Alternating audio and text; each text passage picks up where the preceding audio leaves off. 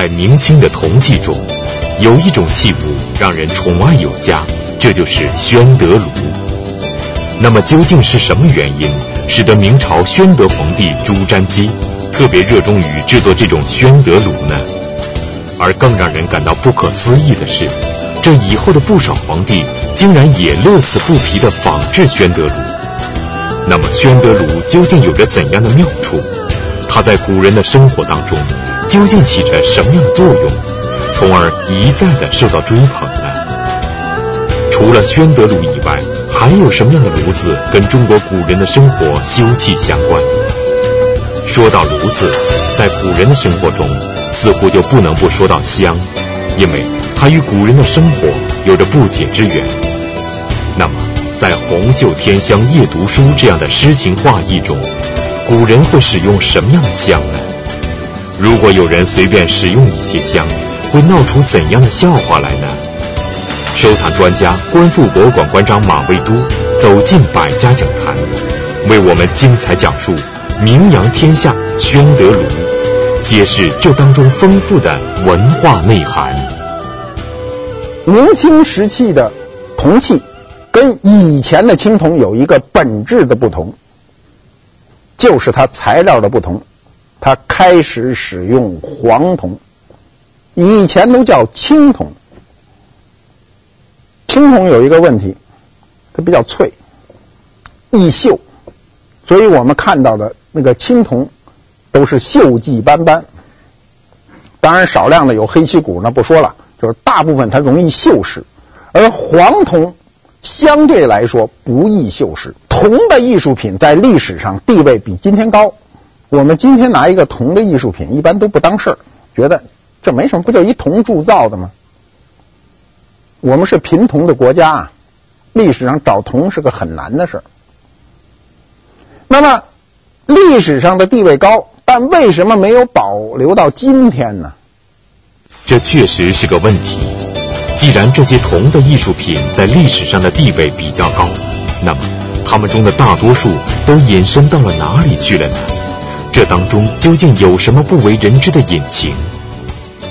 很多铜的艺术品都被化掉了，它是因为。铜可以变成钱，我们的钱是计重制，秦半两、汉五铢，那一听就是计重的。所以中国历史上所有的铜钱，国家都允许分铸，各个地区不可能中央政府把钱全铸造好了分派，那是运不下去的，运输成本极高。说北京这铸造了一马车钱，吭哧吭哧的给运到新疆去。这中间得走两年，中间还有劫匪，成本太高，所以允许分铸。后来就变成私铸成风。中国历史上对这个铸钱的问题苦恼的要死。比如宋代铸铁钱，为什么铸铁钱呢？凡是跟辽、跟金接壤的时候，你看大关通宝就铸个铁钱。他这个跟辽接壤的时候呢，因为辽契丹民族呢愿意使用金属器，您这铜钱一到，我的贸易能力强啊，我拿东西全换来钱这钱呢我不一定非得买你那东西，我就把这钱化了，我做成一铜碗，做成一铜锅，我自个儿背着。可这钱回不来，中央政府就着急呀，我贸易的媒介没了，所以就被迫在边境地区铸铁钱，防止你融化。明代也有这样的记载，比如崇祯时期。崇祯时期有这样的记载，他说内库存的历代铜器，不是指的今天的铜器，历代铜器啊，都给我送到保保元局铸钱，这是有明确记载。那么这里就不乏当时明代的很多的铜艺术品，又化成铜水，变成了货币。明代的。永乐、宣德时期，所有的艺术品都发展的非常快。我们知道了永宣青花，这都讲过。漆器，其他的艺术品，比如比如掐丝珐琅器，都在这个时期蓬勃发展。铜器呢，也不例外。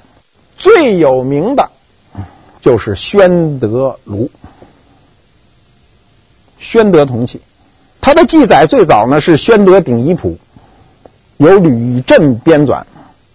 吕震呢是礼部尚书，奉旨编纂此书。这书上记载的非常的详细。宣德三年，暹罗国王呢进贡封魔铜数万斤。暹罗就是今天的泰国。中国人用黄铜做艺术品，由这个时期起，从宣德开始。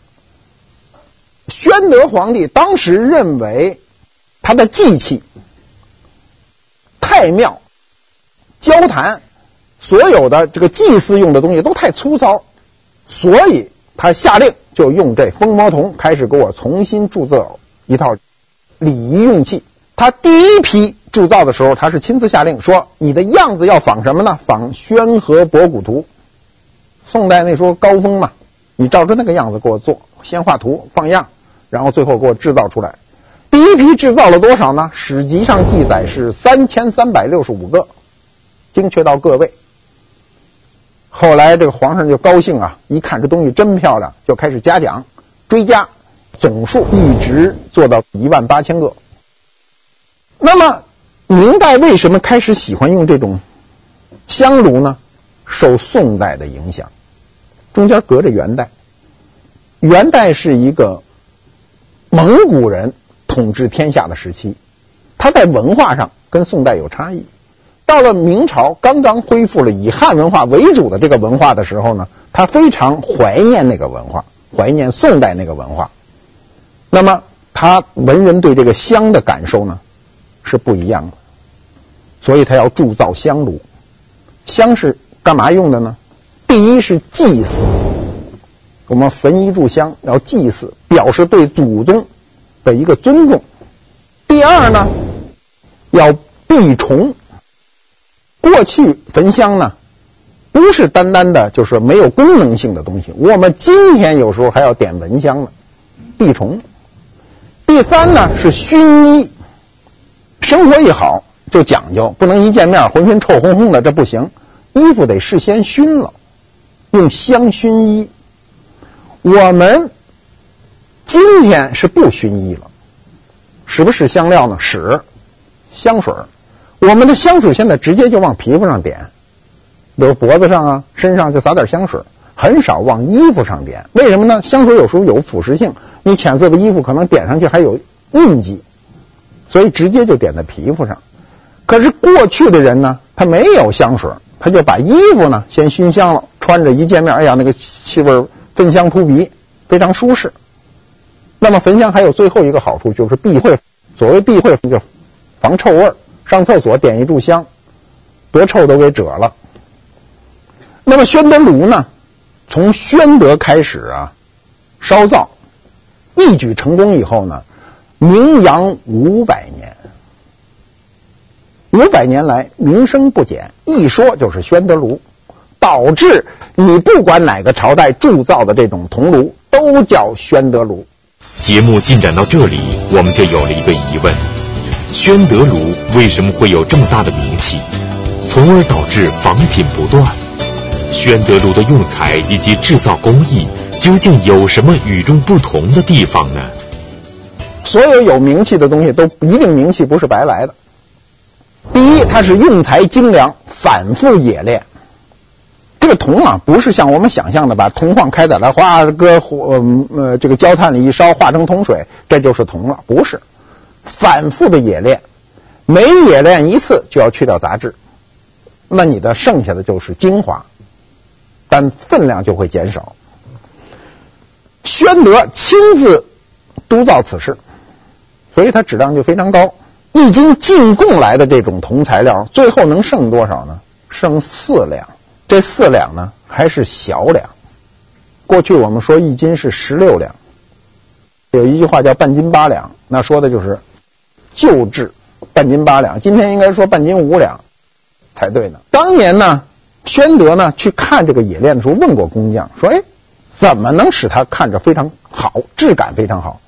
工匠跟他说：“至少要冶炼六次，反复的冶炼六次。”皇上财大气粗啊，气魄大，上去就说：“你给我炼十二次。”这工匠就说：“我这六次就剩八两了，就剩一半了。这十二次又得去四两，那去四两就四两，最后就剩四两。按照我们今天的这个概念，就说剩了四分之一。这段记载呢，项元汴，项子京，明末最大的收藏家，他有这样一段记载，他在《宣卢博论》中说呢：宣庙随敕工匠。”炼璧十二，每斤得其精者才四两耳。宣庙就是指宣德皇帝。第二点，他采用了一个新的工艺。过去做炉啊都是翻砂，他现在用的是湿蜡法。湿蜡法历史上有没有过？有过，但是做到炉这上面没用过。它较之翻砂法呢，它就变得非常的光洁，好看。这个东西一光洁就好看，做出来以后呢，有专业的人把它进行上色。我们不要简单的理解上色就是拿颜色刷在上面就是上色，不是，它是用各种方法使它呈现一种自然的色泽。它有什么样的色泽呢？石青斑、朱砂斑、葡萄斑。桑葚色、水银古、黑漆古、卸甲青、鳝鱼黄等等等等，古玩指南上的记载啊，是有四十六种颜色之多，有的书记载比这个数量还多，有人认为有上百种颜色，那它都是微妙的区别了。第三一点呢，是宣德炉里啊含金，这是很多人忽视的。历史上有这样一个说法，说当年啊，皇宫里啊着大火了，金银珠宝一同都全烧坏了，然后皇上就说烧坏了，这东西不都在吗？一块给我化化了，重新铸炉，所以它里头就含金。史料上，封魔铜当时的进贡的那些单子上都写着有明确的有黄金。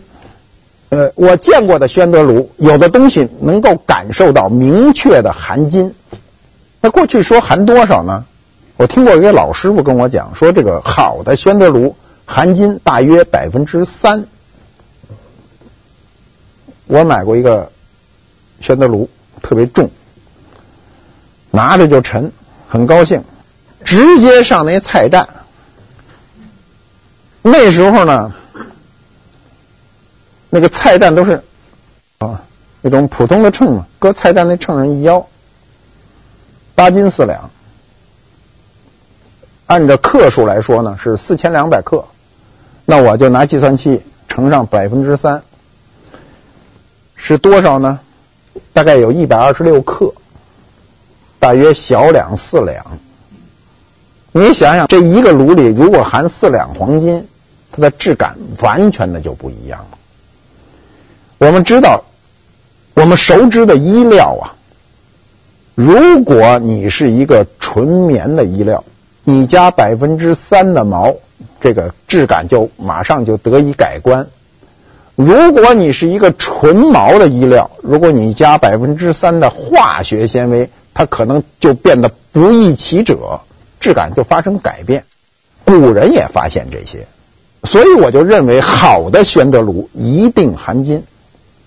它不易锈，一加上金，它就不易生锈，而且那个颜色呢，明显的跟铜拉开了距离。鉴于上述三条呢，这宣德炉的名气就极大。经过马未都先生的讲述，我们知道了宣德炉名气大的原因所在。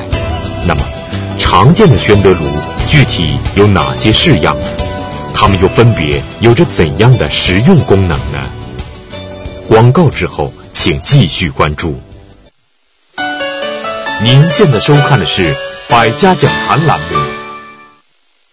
明朝末年的时候，有很多文人都有记录，比如我们刚才说的项元汴，他有《宣卢博论》；比如刘同的《帝京景物列》，茂香的《宣卢歌》，冒襄冒必江跟董小宛关系很好。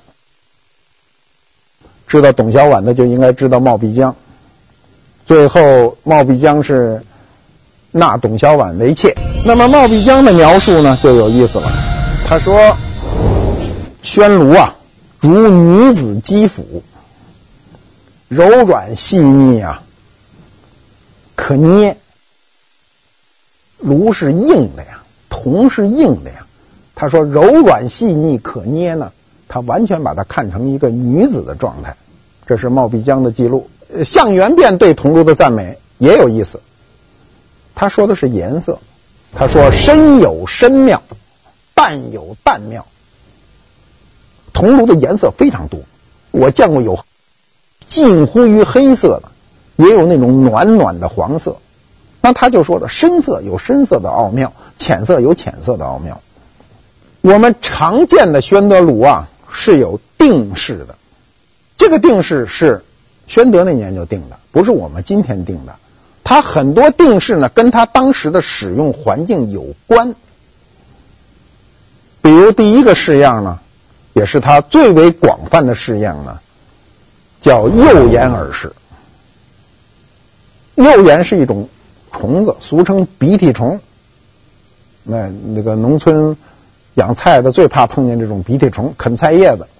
第二种式样呢，叫冲天耳式，也叫朝天耳式，它一般是在祭祀当中要用。第三种式样呢，是双鱼耳式，也叫鱼耳式，两个耳朵像鱼，这个是跟宋歌谣。宋官窑的样子模仿下来的，一般情况下，这种都是搁在书房。再有就是桥耳式，也叫凤眼式，过桥在讲经的地方啊，你传达嘛，你通达都是过桥嘛，所以在讲经的地方焚香一般都是这种巧耳式。再有就是狮耳式，其他各种式样。上百种，但经典的式样就是我们说的这上述这几种。你注意看宣德炉，第一个问题出来了，他就说：“哎，这炉我我们一看，基本上都是三条腿的呀。那为什么都是三条腿呢？因为炉的祖先就是那个鼎，鼎我们知道，大部分圆顶都是三条腿，三点固定一个平面。我们过去说三足鼎立。”只要是三个点的，非常稳。那么铜炉里有没有四条腿的呢？也有，方形的。那为什么它又有四条腿呢？是因为鼎也有四条腿的，它就是数量少而已。所以我们大部分的宣德炉都是三条腿的。那么宣德炉有一个巨大的问题，到今天谁都不能解决，就是哪个炉是真的，不知道。今天。全世界没有一个专家能准确的告诉你这是一个真的宣德炉，不知道，但存世量非常大。那能不能分区分出来这个东西是真伪呢？到目前为止，我们没有有力的证据。比如说出土，我们有宣德期间的墓葬出土，如果有宣德炉，那肯定这是真的。我们知道文物是一种标形学。这个东西摆在这儿，另外一个东西出现，跟它一比较就知道前后了。问题是宣德炉是靠翻模为生的，所以你比较都是一样的。如果它的配方是一样的话，那几乎就不能分辨它的先后了。我们觉得我们可以用类比的方法一点一点去推。第一呢是造型。早期的宣德炉，我们说的就是宣德年间如果铸造的这个宣德炉呢，大部分是仿宋式。第二呢，是它的材料配比，我们今天有高科技手段，非常容易，就是把它的化学成分分析出来。第三呢，是由于它铜质的精炼呢，声音悦耳。那好的炉，你一敲呢，声音之好听不能想象，非常的好听。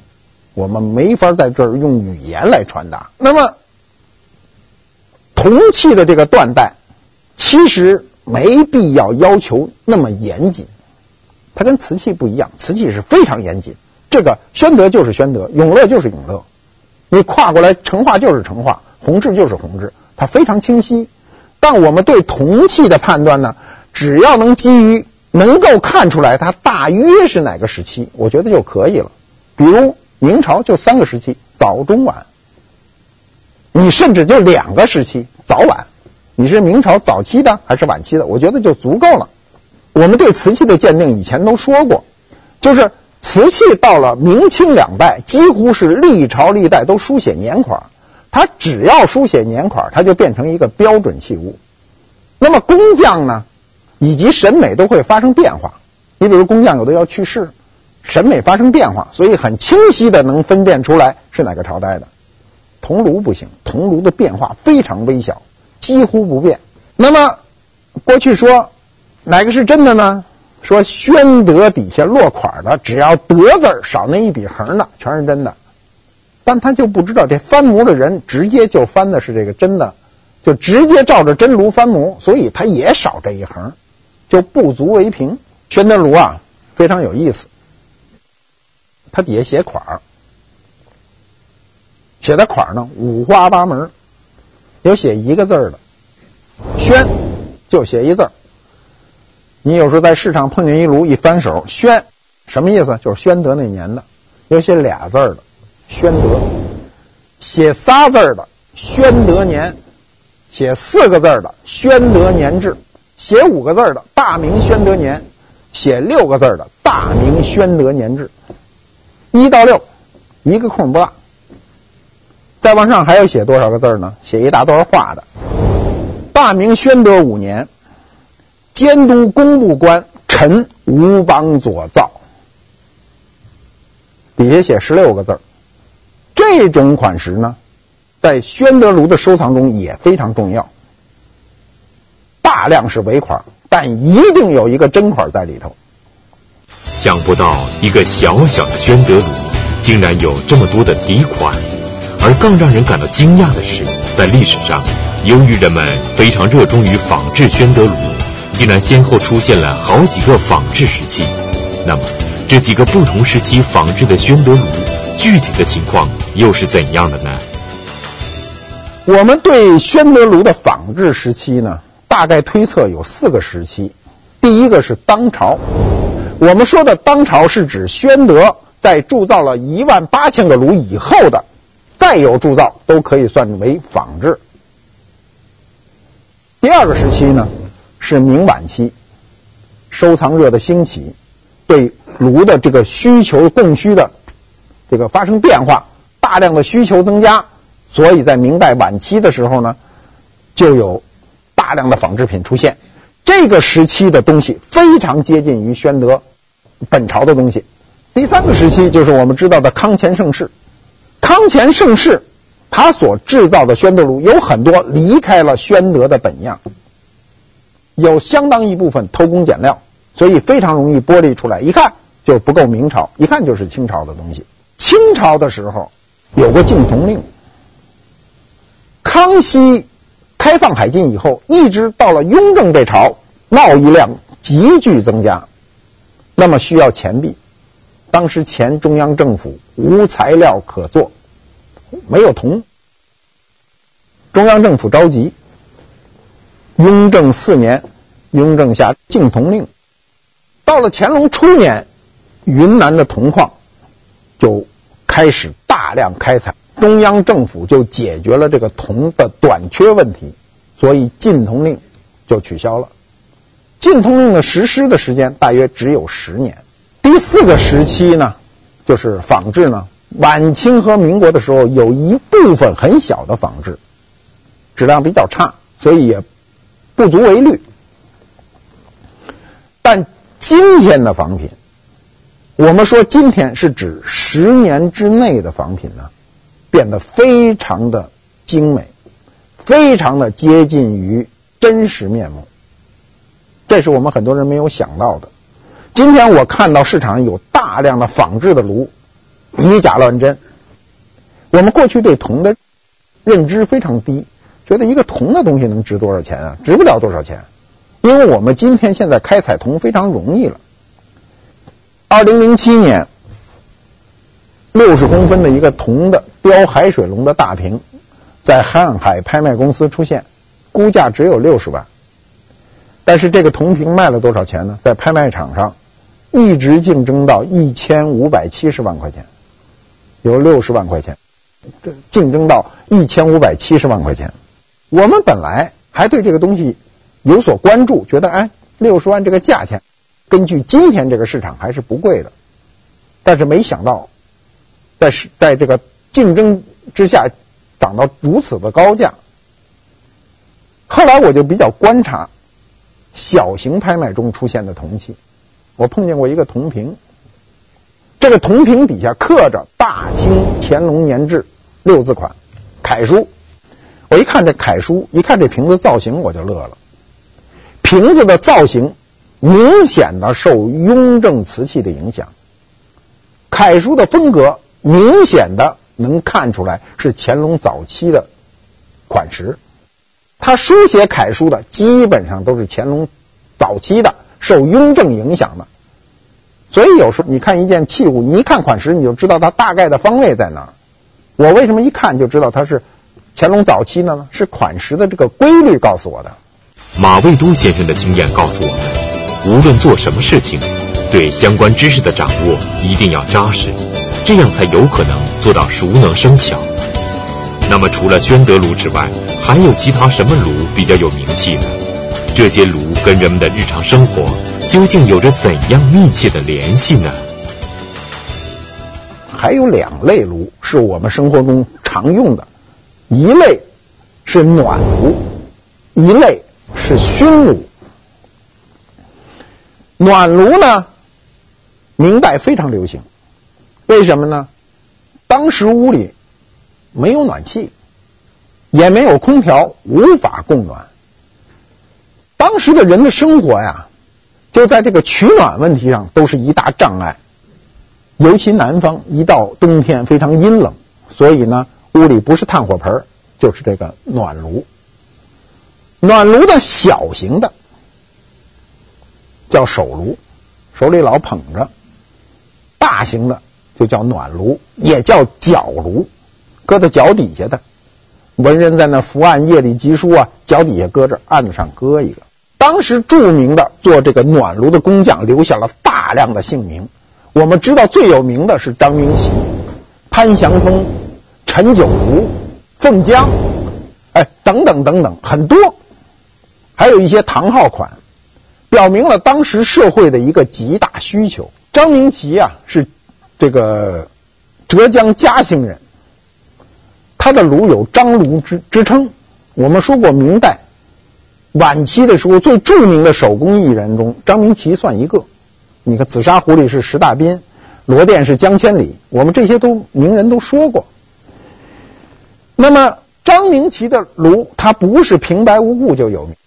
做炉的人多了，为什么他有名呢？我们先看一下，这是一个手炉，上面如藤编一样细致。它有两个特点是别人所不及的。第一个特点，书上有记载，说它置于红炭不烫。我们今儿灌一暖水袋，那水热了都还烫呢，都不敢拿。但是它这个手炉呢，置于红炭不烫，好处是什么呢？你既你既取了暖，又没有烫伤你。另外呢，你不烫一定是导热系数控制得好，不烫。就延缓了它的热的衰减，所以它长时间保温，这是它一个记载。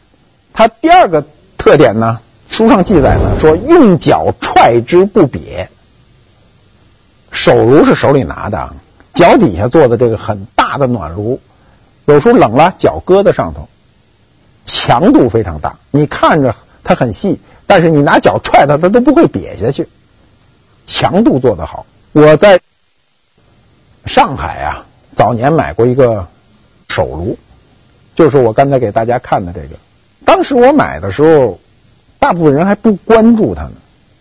这个香炉的盖儿是可以任意调转一百八十度，盖上以后，你只需拿着盖儿，炉都不会下来，严丝合缝。我当时买的时候呢，在当地算贵了，但是让我看就算很便宜。里头有一个民国时期手写的条，写这个炉的来历，底下落着三个字“香阴斋”，是使用者的斋号。手炉呢，我们保存下来的不如香炉多，原因是手炉一直在用，香炉在历史上有时候是断断续续的使用。兵荒马乱的时候，没有大家还有心去去点香炉，那香炉往那一扔，这一扔可能就一百年，这一百年没有人用，它就不会坏。手炉一直在用。我八十年代上浙江乡下的时候，还看有人还捧着这东西呢，老太太都捧着手炉。那么由于它使用，它就容易损坏，损坏了那就以新代旧，旧的就毁掉了。所以手炉保存下来的反而不如香炉多。再一类就是熏炉，熏炉是干什么的呢？是熏衣的，主要用来熏衣。所以熏炉一定要有盖儿，没有盖儿就不能称之为熏炉。我们看一下晚明时期的熏炉，熏炉的盖儿一定上面是有孔状的。它一定要使这个香散发出来。那它为什么有盖呢？它在熏衣的时候保证衣服的安全。第一，不能被火燎着了。说我挺漂亮的衣服，熏熏香给燎一窟窿，很不高兴。第二呢，有香灰。说我急急忙忙一熏，蹭的到处都是香灰，所以它一定要有盖。我们过去老说一句话叫“红袖添香夜读书”。这添的香就是这个熏香，一般是粉末状的、块状的、盘香状的，那个添香都是很收敛的。在夜读书的时候，如果有这么一股清香的味儿飘过来，那确实还是很惬意的。一定不是柱状的，柱状的香都是供奉的。我们有的电视剧不明白。弄着那个红袖添香，弄三炷香往旁边一扎，给老爷祭祀了。由于对中国古代文化的一知半解，从而便闹出了诸如此类的笑话来。这提醒了我们，对待中国古代文化确实马虎不得。那么，当到了明朝晚期的时候，铜器上为什么会出现点点金字呢？这是怎么回事？广告之后，请继续关注。您现在收看的是《百家讲坛》栏目。铜器到了晚明的时候啊，多少有一点俗事儿。这个俗事儿呢，特别应了中国人的那个虚荣心，就是点金。他觉得这铜不够意思，咱得上去点点大金块子，看着值钱。所以洒金炉、洒金铜器。在晚明到清初非常流行，洒金就是用就是局部的鎏金，一块一块的。除了炉，各种其他形状的艺术品都有。比如，我给大家看一个乾隆时期的铜瓶洒金。晚明时期的洒金呢，主要是在江南地区流行，首推上海地区。比如有一个人老落款叫云间胡文明志。云间指的就是上海松江地区。胡文明呢，他制的炉，按照西方人的观点，就觉得他俗，就是他老往上点点金呐、弄点很时髦的图案，但是他非常有市场，所以也叫胡炉，以他的姓为命名。后来他去世了以后呢，他儿子接接着烧。我们都知道，品牌意识很重要。你底下落张明旗就好卖，手炉大王嘛，你是品牌第一。那这种熏炉呢，包括香炉，写胡文明那也好卖，有名。到儿子这会儿呢，如果写儿子的名呢，没人认，卖不出去；写老子名呢，又不怎么甘心，那怎么办呢？只好连老子带儿子一块往上写。有一个人拿过一炉。过来说：“我这有一日本炉。”我说：“你这怎么有一日本炉？”他说：“你看这人。”他说：“你看这底下写的明南光宇，这不是日本人吗？”晚明时候，我们跟日本的文化是在交流，所以确实这上面的图案有有日本的风格，所以他认为是日本人造的。我说你这得通读，这上面怎么读呢？它叫胡文明南光宇志，什么意思呢？胡文明的儿子南，过去说生南就是生一儿子，儿子叫胡光宇，但这胡字就省了。胡文明南光宇志，胡文这俩字不念，光念明南光宇志，那不成真成日本人了吗？所以还不能说他这知识不扎实，就干脆没这知识，就完全是个乐子。拿来一看，就认得这四个字湖南光宇。好，行，湖南光宇哪儿日本人的？明清铜器作为艺术品呢，它品种呢相对比较单一，原因是铜是贵重金属，贵重金属呢，它又可以再度利用，所以稍微有一点背离了当时的审美情趣的东西，迅速就被化掉。它就不会生存。从这个角度上讲呢，越简单越单一的，比如宣德炉这种造型呢，都反而能够流传下来。由于铜材料的一个特殊性，它艺术上呢就一直趋于保守。我们看，很少有人用铜做艺术品书，大量创新很少，就很保守。那么正是这个保守，使明清的铜工艺品呢能够保留至今。材料啊，越贵重，式样就一定越保守，这是一个规律。我们下一讲呢，依然跟铜有关，我们讲掐丝珐琅。谢谢大家。